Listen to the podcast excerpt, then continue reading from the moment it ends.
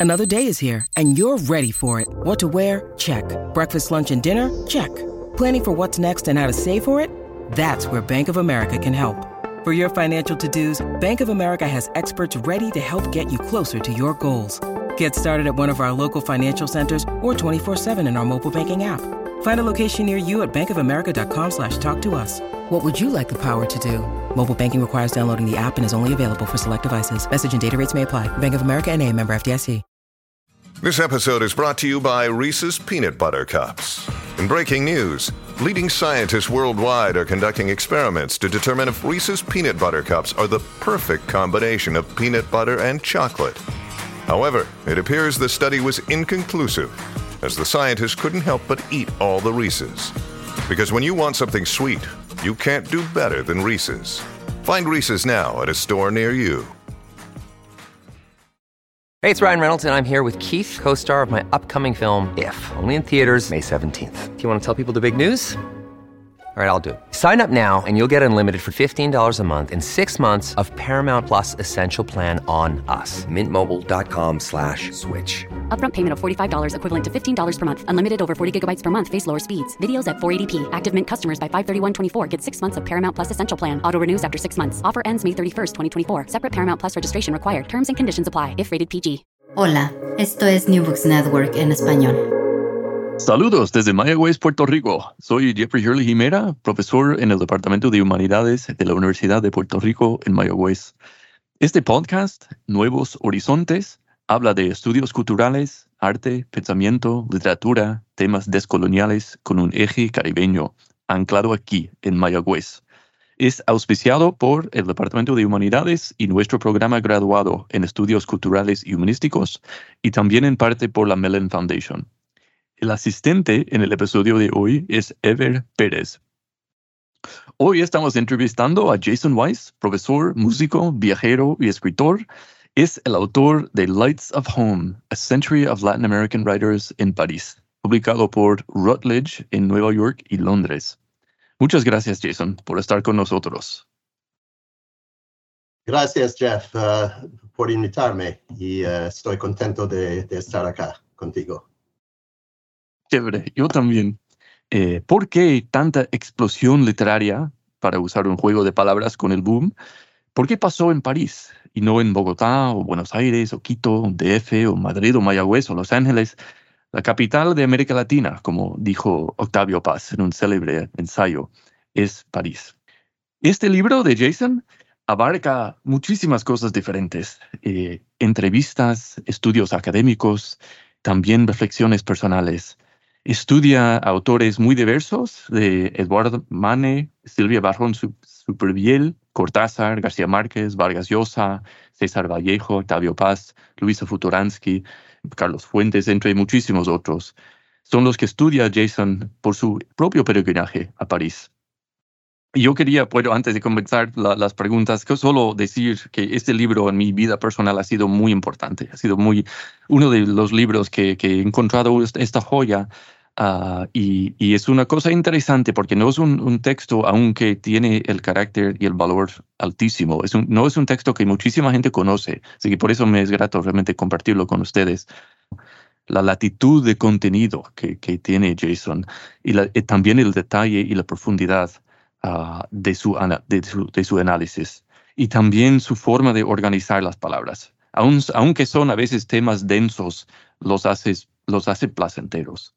Ah, y bueno, yo, bueno, en mi propia como encuentro con este libro fue en el año 2017, en el verano de 2017, y ese año tocó Huracán María a Puerto Rico.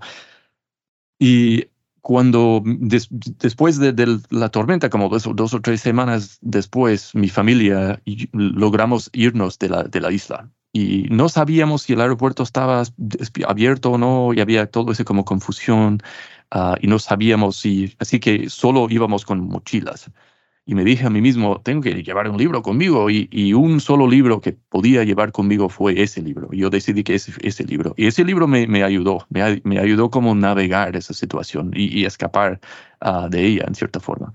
Así que te agradezco mucho, Jason, tanto por tu, tu trabajo, eh, pero también este, llegando a, realmente ser una parte muy linda de mi vida, este libro. So, bueno, si, si puedes, eh, bueno, contarnos un poco sobre tu, tu, biografía, tus intereses y tu preparación y las experiencias y cómo todo esto ha, ha cristalizado en este libro. Bueno, primero, gracias, Jeff.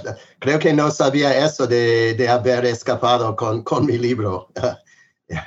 no, nunca había pensado en, en, en un tan valor de, del libro, pero uh, bueno, es, es que um, nunca me imaginaba uh, irme a París, uh, ni siquiera más de un año antes. y um, pero ya me había interesado en, cultura latinoamericana, política, literatura, música, etcétera, de América Latina desde la edad de, no sé, 15 años, digamos. Y desde que, que me, enamor me, enamoré de París, estando allá, eso, bueno, poco a poco me daba cuenta que había una historia latinoamericana allá. Y, y um, pero no, durante la, década que, que, vivía allá, no, no, uh, no entraba mucho en eso. Uh, conocía, bueno, por, uh sobre todo um, me hice amigos con uh, Luisa Futuransky uh, desde que llegó allá. Ella, y um, un año después de mí. Y e, ella es, mayor que, que, yo, pero um, por un amigo en España conocía su nombre. pero poco a poco me, me iba conociendo latinoamericanos un, poquito por todas, todos lados. Y cuando llegaba había, había unos nombres que me interesaba conocer dentro de ellos Cortázar.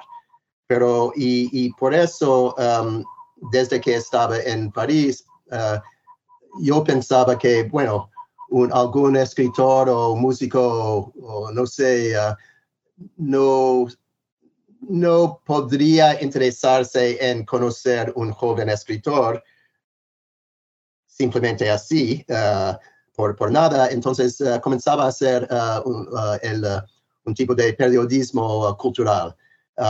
comenzaba a escribir para el Herald Tribune, el International Herald Tribune, para Jazz Magazine y un poco de otros, otros diarios o otras revistas.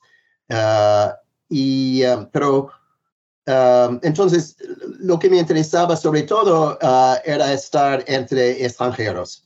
Entonces, como te decía antes, creo, um, mis amigos más íntimos fueron ni americanos, ni estadounidenses, ni franceses, aunque tenía amigos de, los dos, pero mis, los más íntimos fueron, um, son, uh, iraní, uh, irlandés y Luisa es argentina. Uh, entonces iba así y me encantaba de todo eso. Y finalmente después de, no sé, seis años, más o menos seis o siete años, pensaba, ay, no, no trato de, de entrarme realmente en una, una de integrarme, digamos, en la sociedad ya. y Uh, quizás es, es, la hora de volver a, mi país, uh, aunque me encantaba todavía con París. Y, fast forward, avanzamos unos años y estoy en Nueva York.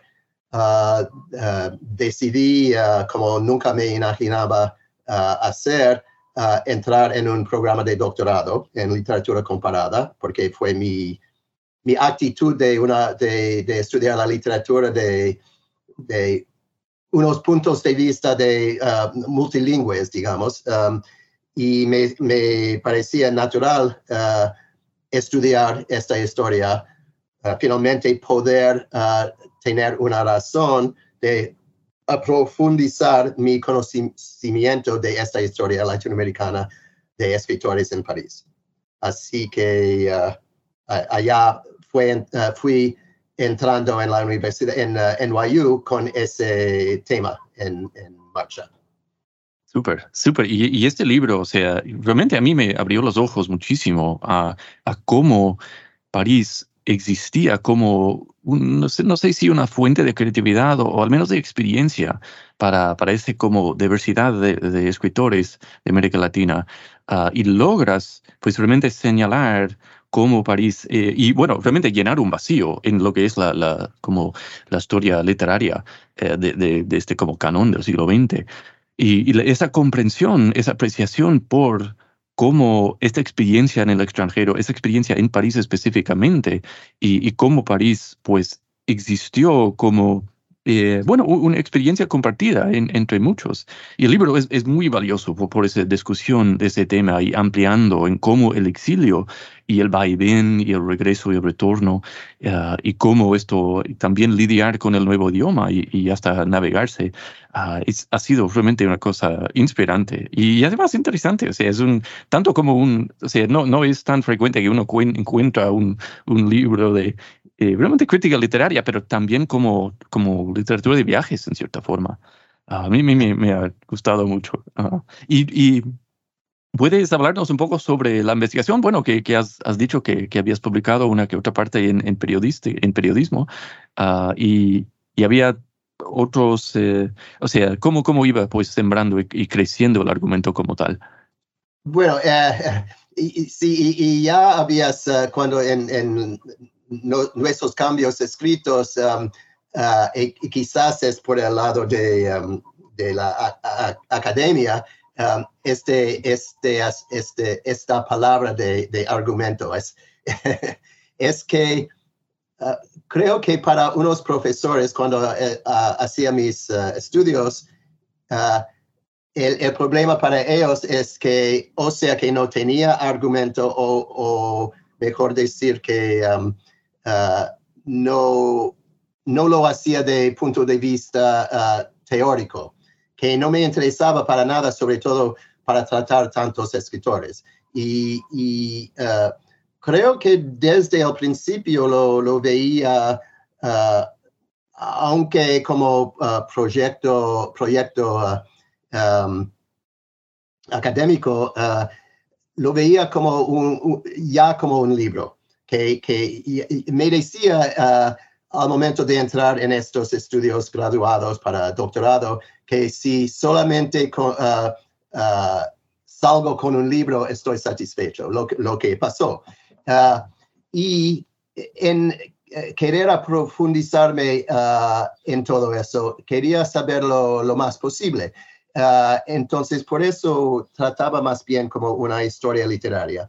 Y sin uh, una línea fija a, par a partir de, um, el hecho de estar uh, uh, como cada uno maneja su, su, propio problema, su propio, no sé, sus propias cuestiones de, o sea, identidad o de cómo, cómo vivir, cómo sobrevivir, etc. y um, viniendo uh, ya desde una un práctica de, de, periodismo, lo que no, lo que no tomo mucho en serio uh, el periodismo uh, mismo fue más bien una manera de, de, visitar ciertos temas, cierta gente y presentarlo a un público más general en lugar de, de en un, un rincón académico, ¿no? Uh, y um, por eso desde el principio, bueno, um, nunca había hecho mi maestría, entonces lo, lo hacía sobre la parte um, más antigua, uh, es decir, de, de a, a, partir de la llegada de Rubén Darío hasta, hasta la Segunda Guerra. Y escribí como, no sé, unos, uh, unas 120 páginas, creo, lo que uh, corté para el libro, pero um, todo eso en um, concentrándome en, creo, 10 escritores, quizás uh, Darío, um, Vallejo, uh, Victorio Campo, uh, no, no, sé, o quizás, no me acuerdo si Victorio Campo está allá, pero Ricardo Guiraldes, um, uh, um, Alfonso Reyes, otros también. y, y, pero cuando llegaba a, a la parte um, más más reciente, digamos, aunque después de la guerra, uh, uh, ya entraba en lo que hacía antes un poco, de, es decir, entrevistas con, con escritores vivos. Uh, entonces trataba como, como mis investigaciones de, de, um, de valorizar, digamos, este lado de investigación, lo que es... lo que se considera bastante veces como no importante para uh, bastante académicos, es decir, la, la, parte vivida, realmente vivida, uh, hablar de las vidas de, de los escritores y, y lo que circundea a, a, cada uno, sus, sus problemas de prácticas y todo eso. Entonces me interesaba a mí porque no quería concentrarme como lo lo, normal en un, tesis académico, es decir, concentrarme en un libro y, uh, uh, tomar un, un, punto de vista más bien abstracto, teórico o no, pero seguir una línea fuera de, de los libros y las vidas. Entonces, por eso me interesaba sobre todo en el enfrentamiento entre cada escritor y su ámbito uh, vivido y cultural y, uh, no sé qué, uh, todo, todo, eso. Y todo eso, claro, entra en, en cada libro en una manera bastante, bastante veces indirecta, pero, pero sabemos que nada escapa a la práctica literaria. Mm-hmm. Súper. Sí, yo, yo concuerdo. O sea, yo, bueno, al menos opino que, que el formato que, que, has utilizado a mí es una fortaleza del libro porque es, hay mucha variedad, o sea, hay muchos diferentes temas, de muchas diferentes experiencias y el hilo en común siendo París o, el exilio, el desplazamiento. Y, y, puedes hablarnos un poco de, de, eso, de, de, la ciudad de París, de cómo era en ese momento. Y me, me acuerdo escuchando una entrevista con Vargas Llosa una vez diciendo que en París es donde, bueno, dos cosas se dijo que son bien lindos, que, que París era un mito, pero la realidad no abolió el mito. Y, también dijo que, y yo creo que García Márquez dijo algo parecido también, de que, que, en París se dio cuenta que, que, América Latina era una comunidad cultural a la que él pertenecía. Ah, y, y puede hablarnos un, poco, puedes hablarnos un poco sobre esas experiencias que tuvieron y tú crees que eran compartidos en cierta forma? Uh, sí, es, decir que no sé, uh, pienso por ejemplo en, mi amiga Luisa que uh, había vivido en muchos otros lugares en el mundo y venía de Beijing cuando llegó a París. Había vivido en los años 70 en Japón y, y China, sobre todo. Y entonces, para ir a otro lugar, eh, es decir, uh, parecía ella, creo, uh, inevitable.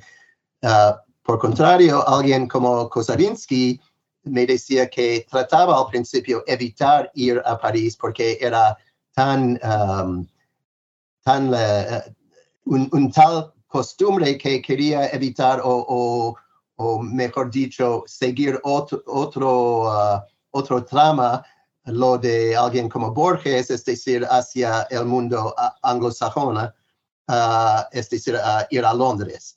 Pero finalmente, uh, haciendo, um, como, uh, um, realizando películas también, llegó a París. es decir, no sé, bueno, para mí como, como un joven, no sentía realmente en una manera cotidiana un lado mítico, digamos, uh, pero um, uh, y, aún más para un norteamericano, uh, yo más o menos rechazaba ese, ese lado mítico para los norteamericanos porque me, me parecía más bien um, no muy interesante. Habían, habían escritores norteamericanos interesantes allá en el pasado, pero tratar de revivir o, de, o de vivir esa historia me parecía una tontería.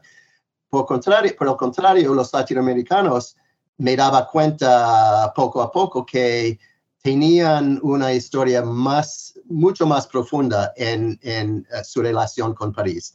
Uh, y fue también uh, por el lado desde la, um, la, independencia de cada país, fue el modelo, bueno, España y, y, la, la um, la idea de, de, una cultura española afectando a los latinoamericanos era más bien rechazada y, y para lo ideal de, de la cultura en, el siglo XIX y siglo XX era más bien París.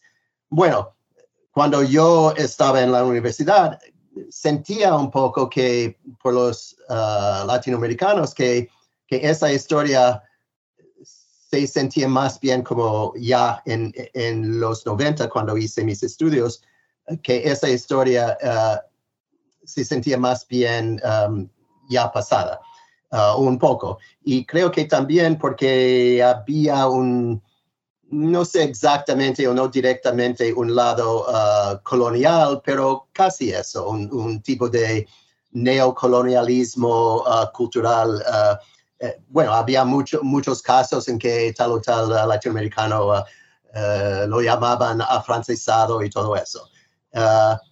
pero bueno, um, creo que para los latinoamericanos, cuando llegaban, habían tanta, tantos que tenían donde poder buscar otros. y aún más para los argentinos, por ejemplo, pero habían muchos cubanos, muchos peruanos, sobre todo creo esos, esos tres, pero habían otros también. Y um, para, para volver a esta, um, esta idea de, de, del, um, como se decía, como el, el capital uh, uh, París, como capital um, de la literatura latinoamericana, fue uh, sobre todo a partir del boom uh, y con um, Uh, la gente Carmen Balcells en Barcelona, pero, pero uh, París tenía la historia cultural, política, también de, de um, um,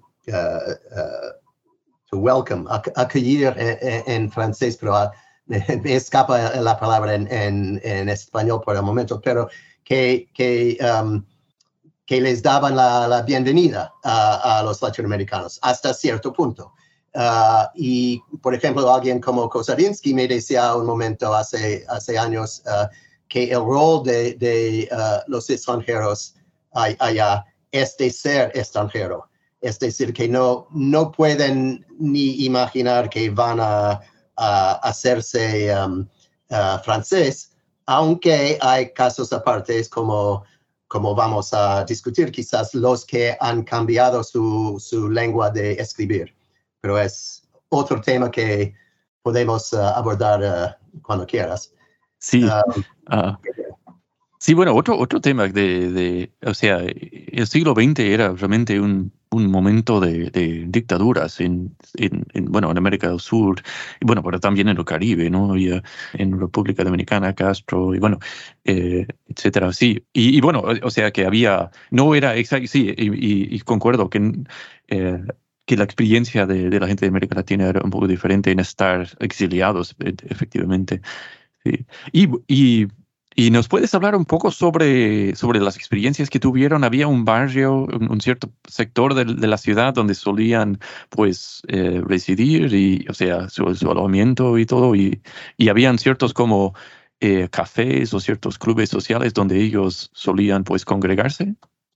Uh, eso... Um Uh, no, no conozco a fondo, pero um, puedo hablar de ciertas cosas. Uh, no sé si realmente había, me parece que no había realmente un, un barrio, uh, digamos, pero habían al menos dos cafés en que sin duda había mucho más, pero um, en, uh, en el barrio latino, los dos a, dos minutos de, de cada uno. el bar Mónaco, los dos cerca del metro Odeón. El bar Mónaco, Mónaco que era chiquito, que ya no existe, pasé por allá, es, es algo mucho más lujo y todo eso, pero es, es um, casi al, al no, um, no está en el um, Boulevard uh, Saint-Germain, pero uh, justo uh, al lado. Y, pero el otro fue el Old Navy. Y eso fue sobre la, la, el Boulevard Saint-Germain. Y creo que, creo que quizás Cortázar menciona ese bar. Y me parece que había visto mencionado en otros, en algo de otros escritores del bar Old Navy. Nada muy especial. entre una o dos veces, bueno, simplemente parece que caía así, que fue un, lugar para hacer citas y todo eso. pero había um, otras fuentes, digamos, o sea, en ciertos casos uh, había una conexión académica universitaria o bien más de eso en um, Agence France Presse. Y hay todo, se podría escribir probablemente un libro entero sobre los latinoamericanos en Agence France Presse. Y, y eso entra en ciertos momentos en lo que he escrito, porque creo que, no me acuerdo, creo que Vargas Llosa también uh, trabajaba uh, durante un momento allá, pero uh, um, si me acuerdo bien, Julio Ramón Rivero, también peruano, trabajaba allá. Más, más tarde, Luisa misma, pero habían, habían varios que, que habían trabajado allá. otro que conocí, mm, creo que quizás no hablo de él en mi libro, no tenía lugar, pero le entrevisté, uh, es un colombiano, um, Julio Olaciregui, uh, que trabajaba bastante años en Agence France Presse, porque es, eh, hay un, uh, una parte de, um, de, para el mundo hispanohablante en que todos los latinoamericanos trabajaban. entonces fue un, no, más tarde no era fácil entrar allá, pero había una una historia, al menos. Um, aparte de eso, habían, um, bueno, no, sé desde cuándo, pero en París hay, um, centros culturales. por ejemplo, fui varias veces al Centro Cultural de México. Uh, no me acuerdo cuántos países latinoamericanos tienen, creo que no muchos, uh, pero eso fue bastante bien, uh, bien hecho.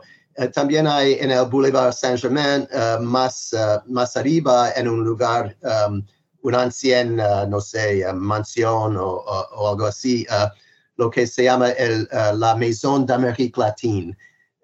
bastante lujoso y, um, y en el otoño cuando, cuando estuve vi una exposición de, de, fotos de Giselle Freund de sus viajes en América Latina en los años 40. Ah, sobre todo. Muy fascinante eso. pero ah, entonces me parece que habían otros lugares también, pero eso da una idea de un, tipo de casi un red de conexiones. Ah, sí, sí, yo creo que Vargas Llosa trabajó un tiempo en, en la, France Press y, había, tenía un, un, programa de la literatura en debate y, mm. en que había como entrevistado a Jorge Eduardo, bueno, entre otros, Sí, y, y, puedes hablarnos un poco sobre, me parece que, que la relación entre, entre Barcelona y, París, siendo los dos como capitales, como externos de, de América Latina, donde eran como lugares de, de, digamos, de generación literaria.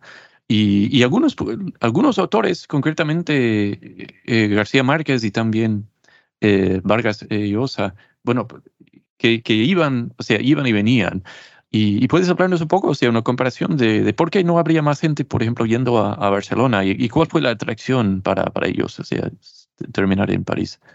Eh, bueno, no, no sé exactamente, pero um, con Barcelona había ya uh, el, uh, el, lado positivo que no era um, parte de la, um, de la España castellana, ¿no? Entonces, Barcelona tenía ese, ese aspecto de, de, ser fuera de, del, del centro del, eh, cultural del país, ¿no? Y, entonces no diría un rebeldía, pero algo que, que declaraba que estaban uh, diferentes. Y uh, e, en una manera casi extranjeros uh, en, frente a, los castellanos. Um, y además los grandes editores estaban allá, las editoriales, sobre todo Cesparal y bastante de los boom y, uh, ellos que venían después publicaban allá uh, sus libros en, español um, uh, en esas editoriales en Barcelona. Y, pero creo que, um, que para París había toda esa historia y esa, um, esa ese fondo en, efecto de, de, historia de, otros que habían venido, antes y todo eso. Y, y, con España, bueno, solo era a partir de uh, cuando murió uh, Franco en, uh, no sé, fue en 77 o 75, no me acuerdo. Pero de todas maneras, España crecía de nuevo en su, en su ámbito, en su, en su uh, propia propio piel, eh, eh, digamos, uh, a partir de ese momento. Pero los latinoamericanos, la, la, gran parte venían antes de eso. Entonces, París, por razón de, de, de la política más abierta y sobre todo contra contra la, frente a la política de los países latinoamericanos. Y, um, pero creo que Barcelona podía ser un tipo de, de, um, de, fuente en el mundo um, hispanohablante, digamos, siendo a la vez algo aparte, ¿no? por su, su realidad catalana. Ah, sí, no, sé, si contesto realmente, pero un poquito. Sí, no, no había pensado en eso y me parece muy interesante la, idea del catalanismo siendo pues una atracción para esos escritores. Y sí, no, no, lo dudo, en verdad. O sea, imaginar a, por ejemplo, García Márquez en, y él como navegando el, eh, bueno, la nueva lengua y también, bueno, y, y, esto tendría que ser o sea, una lengua culta, porque sea escondida realmente. Y bueno, una de, la, una de las grandes novelas de, García Márquez, siendo el, otoño del patriarca, fue sembrado en, en Barcelona. Sí, sí y, y, bueno, la lengua, el rol de lengua y comunidad y identidad es un, tiene una parte muy importante en, en tu libro. Y no sé si nos puedes hablar un poco sobre esa situación, o sea, la relación que tienen estos autores con la lengua, digamos, española, castellano, y, cómo esto va como desarrollando eh, a, lo largo de sus, a través de sus años en París. Y, a veces hay hasta personas que han, han abandonado el, uso de español, que, que has estudiado mucho. Y, y no sé si nos puedes hablar un poco más de esto, de cómo, de por qué y cómo eso pasa. Sí, es, es que, um, bueno, me parece que uh, por la mayor parte los, uh, estos escritores latinoamericanos uh, mantenían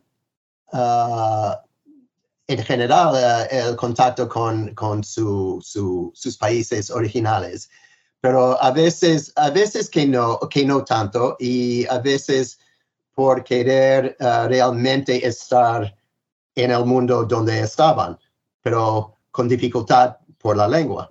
Ah, es decir, escribir en, en, su, propio, su propia lengua y vivir en otra. y uh, um, creo que, no sé, no he notado que, que, es diferente entre, o sea, por los argentinos uh, contra los peruanos o contra los, los cubanos, etc. Um, y creo que todos uh, se mezclaban bastante uh, con, con hispanohablantes, pero también con franceses y otros. Pero um, uh, en los casos en que un escritor cambiaba su, su, lengua de escribir, cada vez fue, sobre todo por la necesidad de, de la, la, fuerza de, de, la realidad, en efecto. Um, Uh, por ejemplo, Bianchotti, uh, él rechazaba uh, de cierta manera su, su origen argentina, argentina no completamente, pero un poco por, creo que un poco por historia de, o sea, de sexualidad, o historia de donde creció en La Pampa.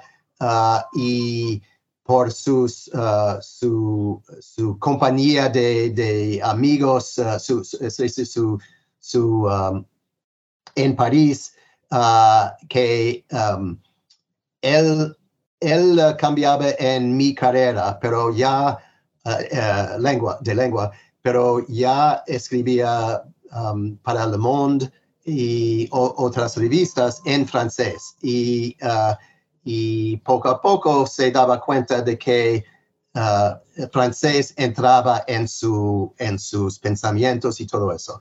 Y, y habla en, en, mi libro, en, en, una entrevista que hice con él, uh, en, hice la entrevista en 94, que como uh, le quedaba un cuento para un libro que quería hacer y como una, la primera frase entró por su cabeza en francés mismo y uh, seguía esa, esa línea.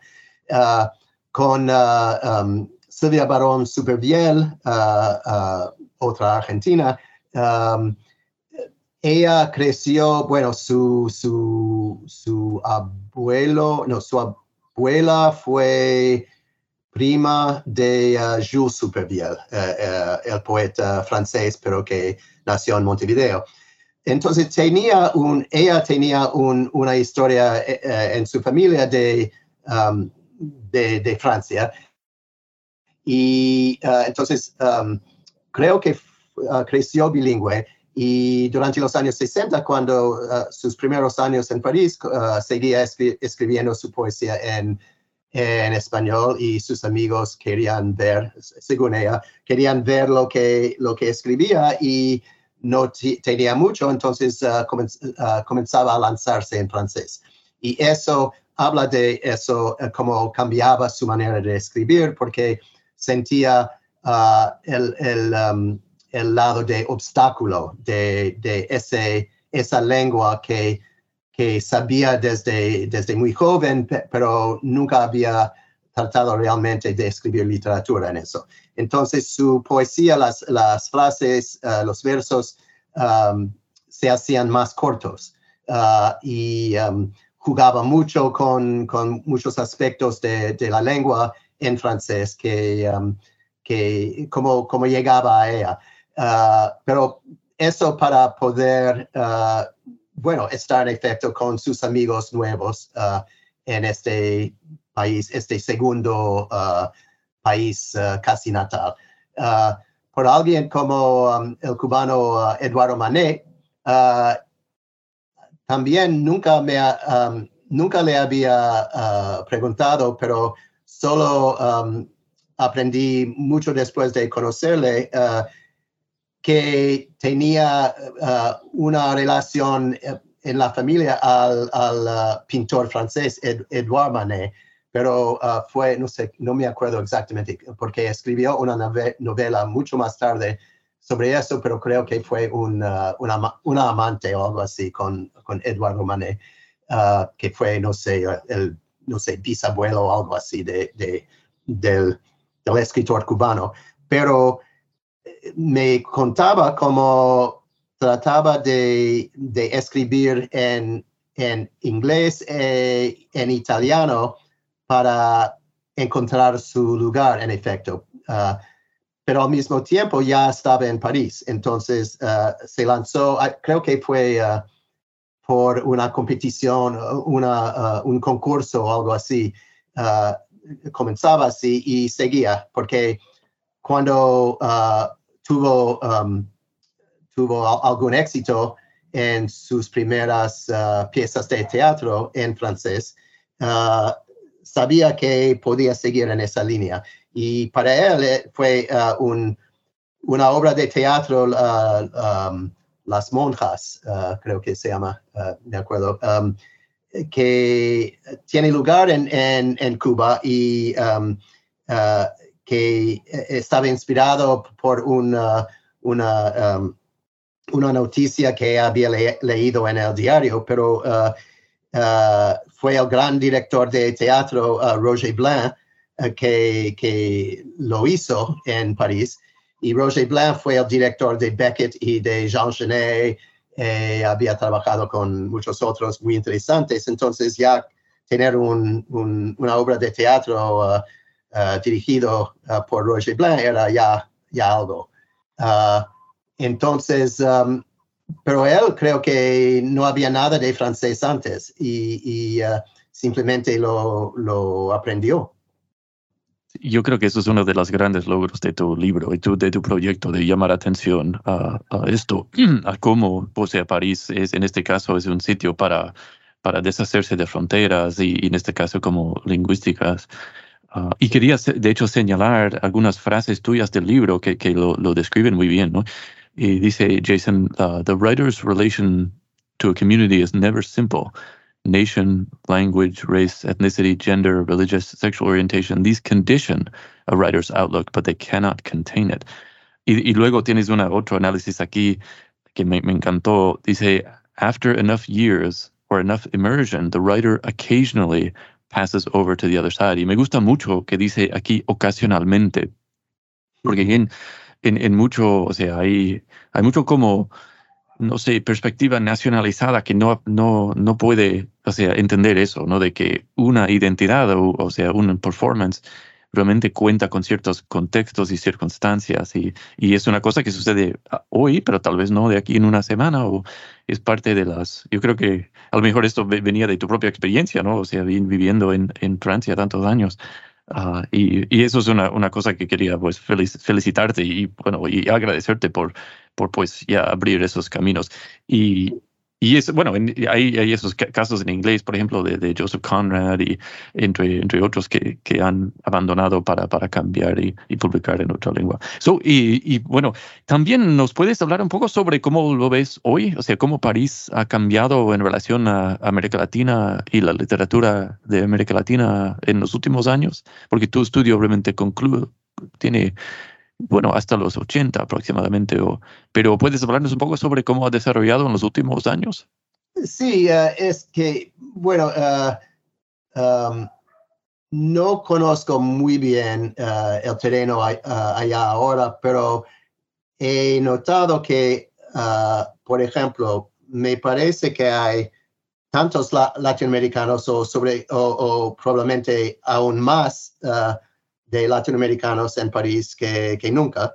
Uh, pero las fuentes de, um, de comunicarse, bueno, ya que tenemos el Internet y todo eso, uh, pero también hay, me parece, he, he, notado que hay aún más redes uh, sociales y culturales en París para, o sea, la comunidad, si, si podemos decirlo, uh, la comunidad latinoamericana allá, pero también para mezclarla con, con los franceses y los otros. Uh, um, bueno, por ejemplo, uh, este, esta Maison d'Amérique Latine siempre hacen um, conferencias, exposiciones, Uh, lecturas, uh, discursos, debates, uh, y esto es, realmente entre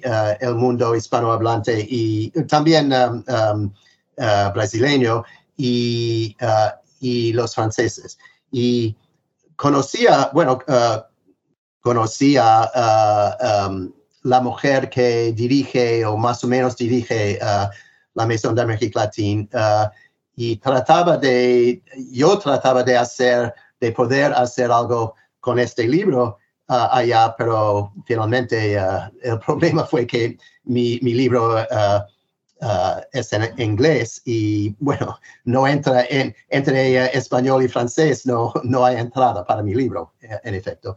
Um, pero es, ese, esa maison, um, esa casa, Uh, fue interesante también, antes de esta mujer, uh, Anne, Anne uh, se llama, y creo que está casado con un, o estaba casado con, casada con un periodista peruano, colombiano, no me acuerdo. Pero antes de ella fue, um, ahora olvido su nombre, pero fue la, la, la antes fue la mujer de Regis Debray, uh, Elizabeth, um, me escapa, pero fue ella que hizo el libro con, um, uh, uh, me, escapa, me escapan los nombres, pero bastante importante, una, una venezolana muy bien conectada y todo eso. Entonces, um, pero, pero es decir que hay, hay aún más fuentes ahora, más que nunca, de Uh, o sea, de, de hacer uh, cosas sociales, cosas culturales, cosas para mezclar culturas. Uh, no sé en manera de publicar, no sé si hay realmente um, mucho en esa línea, ni si hay revistas. quizás hay una ahora, una revista, pero eso iba a ser otro capítulo que no, uh, no tuve lugar uh, para hacer um, el trabajo de hacer una pequeña mini historia de las revistas latinoamericanas en París, porque uh, hablo un poco de eso en, el libro, pero eso también hay, hay una historia muy interesante. Pero um, hay, um, también hay bastantes restaurantes latinoamericanos, Uh, y um, qué más uh, y, hay siempre muchísimos músicos y bastantes pintores pero esos esos esas dos cosas no tratan de, de una lengua no de una lengua que que los otros no, no pueden comprender. Uh, entonces es, es cosa aparte creo.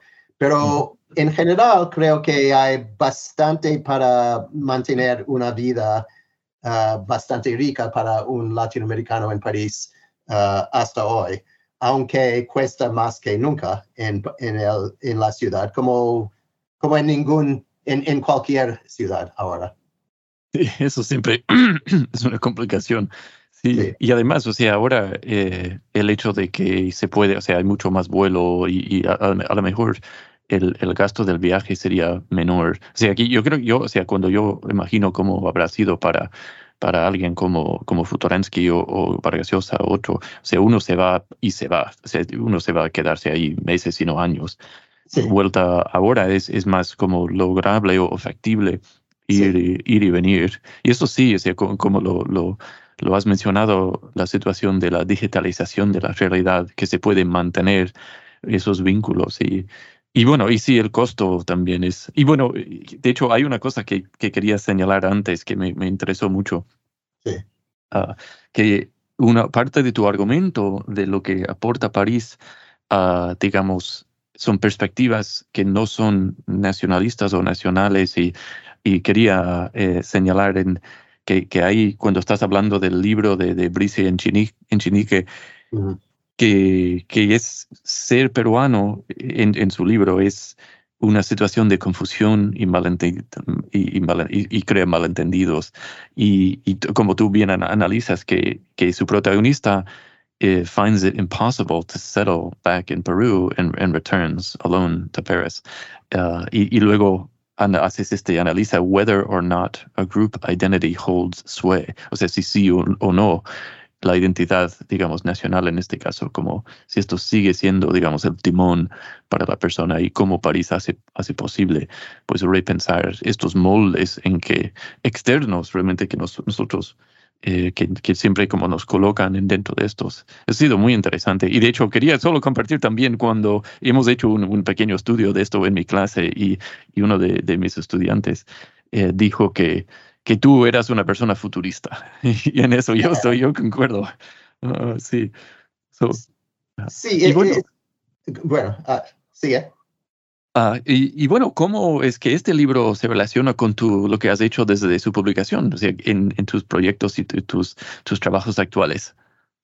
Bueno, es, es que um, una cosa que, que sentía y, y, que ya había visto y, sigo viendo por todos lados uh, cada vez más, me parece, es decir, uh, el hecho de, de partir de irse de un lugar, de un lugar que es, que es uh, suyo, uh, y um, vivir durante bastante tiempo en otro lugar que, bueno, uno lo hace uh, suyo hasta cierto punto, pero es decir que nunca, nunca podemos volver atrás, nunca podemos sentirnos completamente en nuestro lugar en cualquier uh, uh, sitio.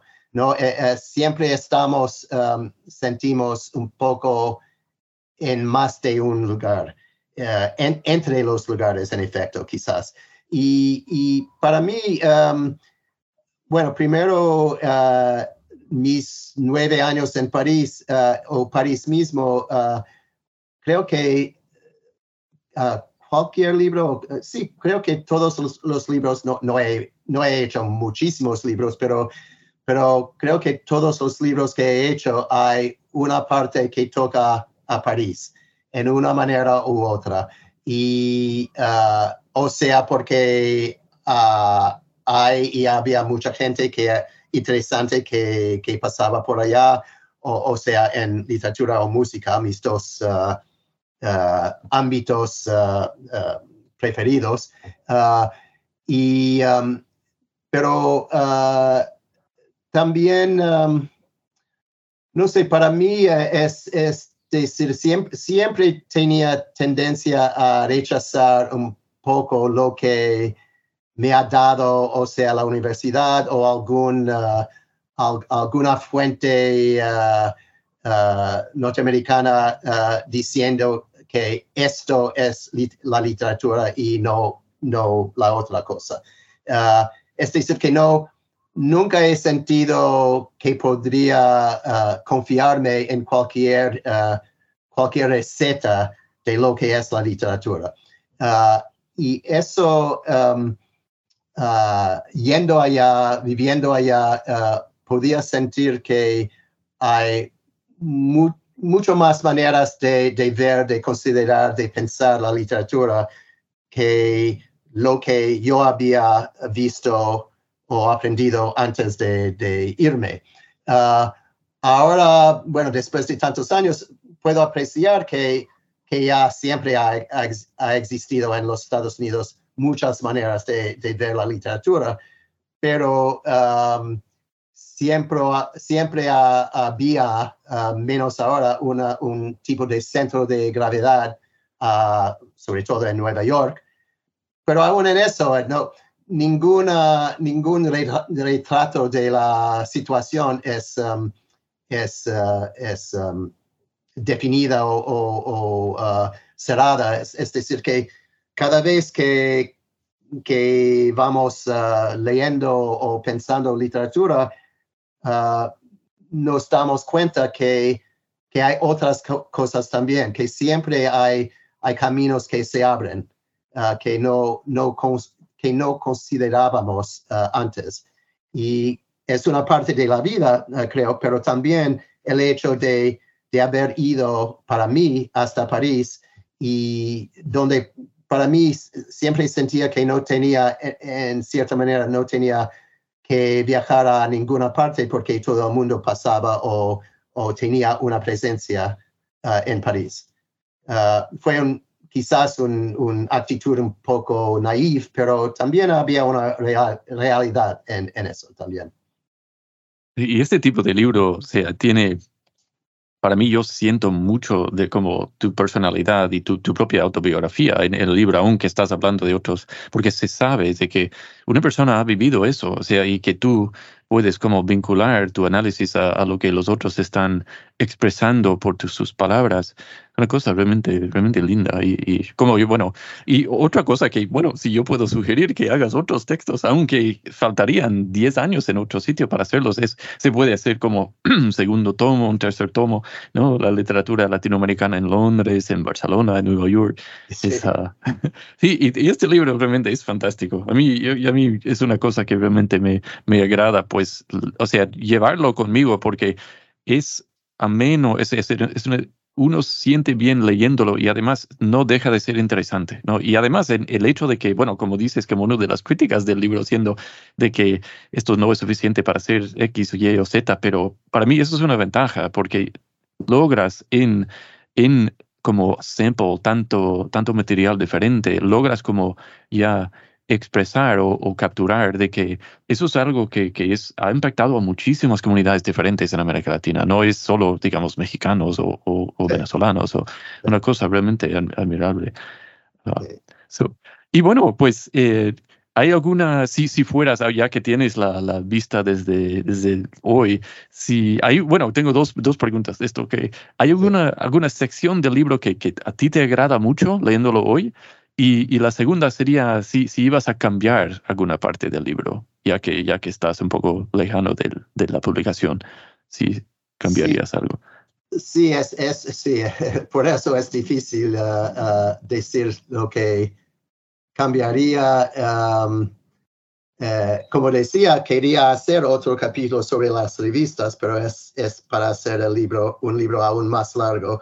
Pero um, uh, no, hice más o menos lo que quería hacer con el libro um, y la manera de estructurarlo uh, uh, fue más bien uh, un, un, efecto de, de, querer abordar ciertos temas y, hacer un, un, cierto ritmo entre los, los capítulos más bien casi retratos de cada escritor y, uh, los, los capítulos entre los retratos que eran más bien temas uh, históricos o culturales. Uh, y no, no puedo responder realmente a, los cambios porque um,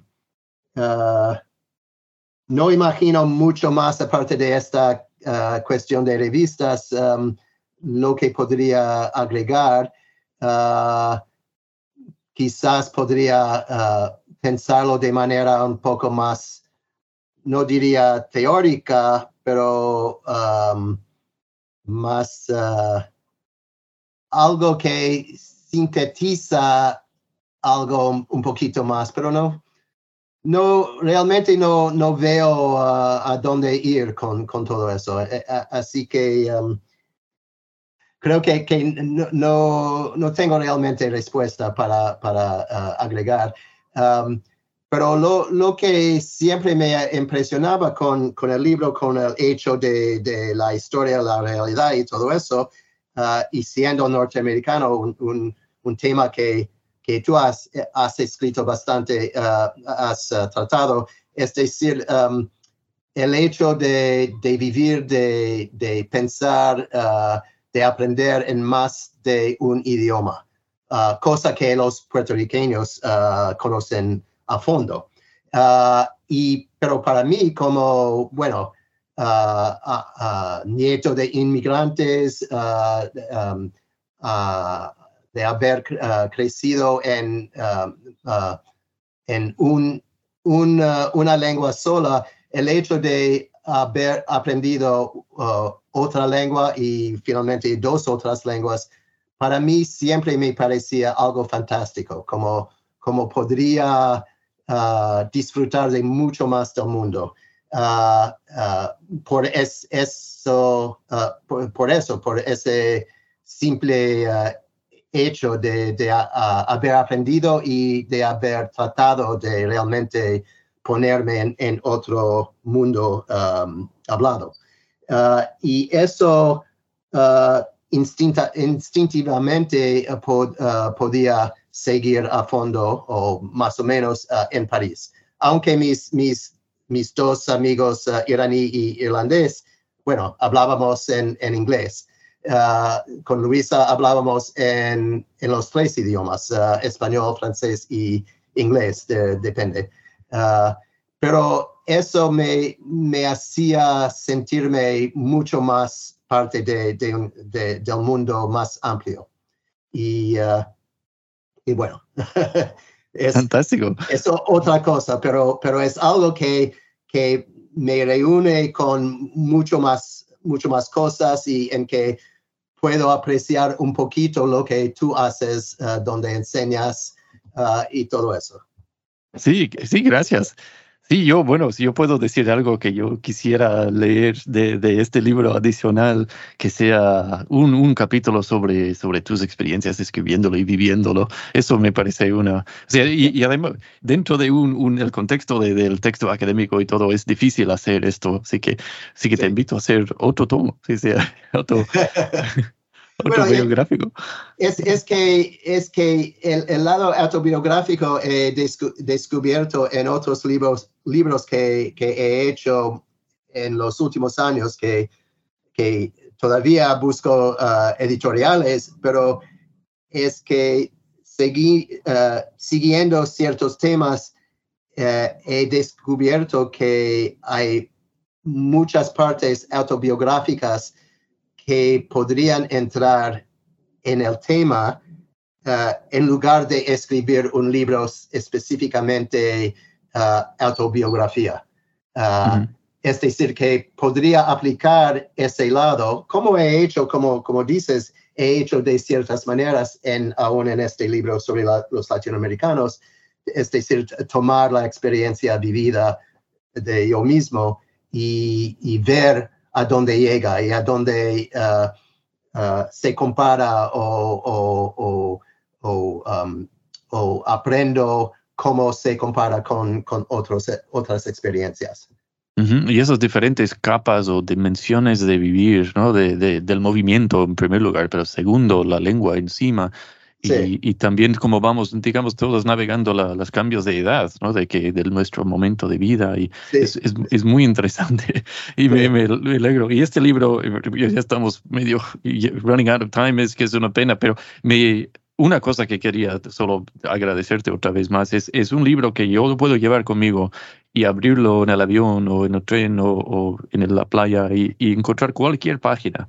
Y de ahí ya decir, uh, es parte, es bien chévere. Y, le- y de ahí leer, y meterme y decir, ah, ya, ya, no importa la página que abra uno, es, es, una- es así de este libro. A mí me encanta. Realmente es el tema, cómo lo has realizado, los, los autores. Y unos, y, y siento que aunque lo he le- leído varias veces, que siempre como voy aprendiendo más y más. Ah, Ah. muchas gracias. Y bueno, en- si nos puedes para, para culminar, eh, bueno, ¿en qué estás trabajando ahora? O sea, en este momento. Bueno, es, es um, desde un año trato de, de saber lo que, lo que, eh, bueno, creo que, que sigo, bueno, eh, desde un poco más de 10 años, uh, antes escribía bastante ficción que no lograba publicar. Después, de- desde uh, 10 años y pico, um, escribo textos breves de non ficción literaria pero según ciertos temas. Ah, había un, un libro muy corto ah, de textos breves sobre la natación que hago desde muchos años. Luego había un libro que, que llamaba Listenings, que es sobre ah, la escucha. Y la- hay un 100 textos y la mitad tratan de una manera u otra de, con la música.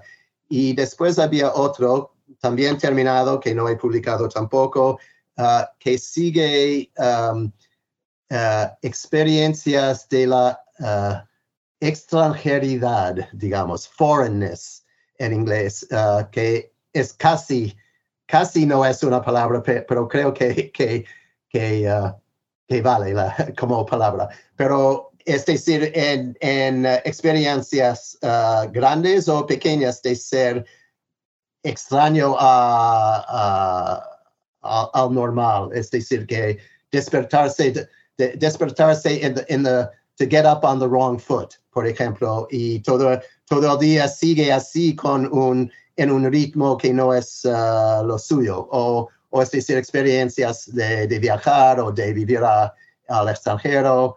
Uh, y, y, eso he publicado un poquito de textos. Y, y, y sigo es, esa línea de, de manera de, textos breves en que entra uh, partes autobiográficas, uh, reflexión, un poco de especulación, un poco a veces como uh, comentario cultural y trato de, seguir otro tema ahora que es aún más, más difícil a, describir, pero um, que, que, no, no voy a, gastar tiempo a, tratar de definirlo acá, pero uh, um, estoy, estoy uh, uh, tratando de, de, ver lo que es. entonces, muy vaga. No, bueno, así sí son las cosas, o sea, y, y, bueno, sobre extranjeridad, yo creo que es una palabra, pero si no, si no es, o sea, en algún momento de la historia humana no había palabras, ahora hay palabras, alguien se las inventó.